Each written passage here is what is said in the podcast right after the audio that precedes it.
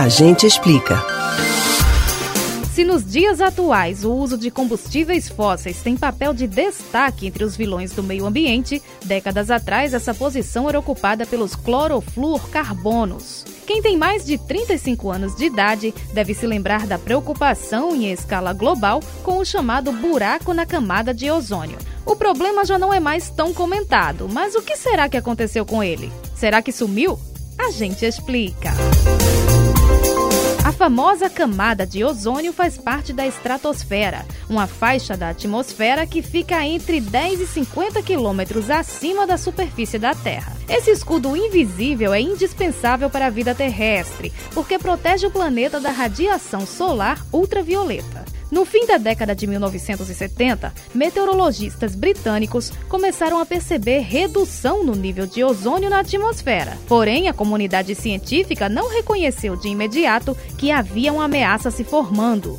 Até que em 1984 foi identificada a perda de pelo menos um terço da espessura da camada de ozônio localizada sobre a estação de pesquisas britânica na Antártida. Esse ponto ficou conhecido como buraco na camada de ozônio. No ano seguinte, cientistas publicaram estudos apontando que os fluorocluorcarbonos, ou CFCs, utilizados em aerossóis e aparelhos de refrigeração, estariam relacionados à diminuição do ozônio.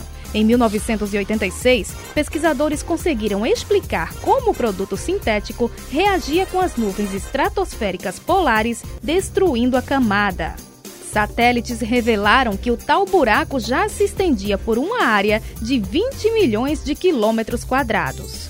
Então, em 1987, foi adotado o Protocolo de Montreal, estabelecendo providências para eliminar em escala global o uso das substâncias agressoras. O acordo foi assinado por todos os países do mundo e entre as décadas de 1990 e 2000, a produção e o consumo de CFCs foram suspensos.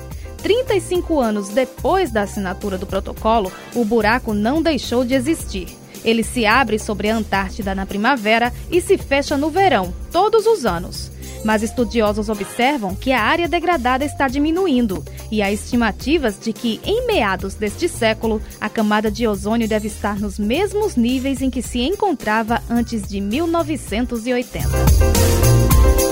Você pode ouvir novamente o conteúdo deste ou outros A Gente Explica no site da Rádio Jornal ou nos principais aplicativos de podcast: Spotify, Deezer, Google e Apple Podcasts. Betânia Ribeiro para o Rádio Livre.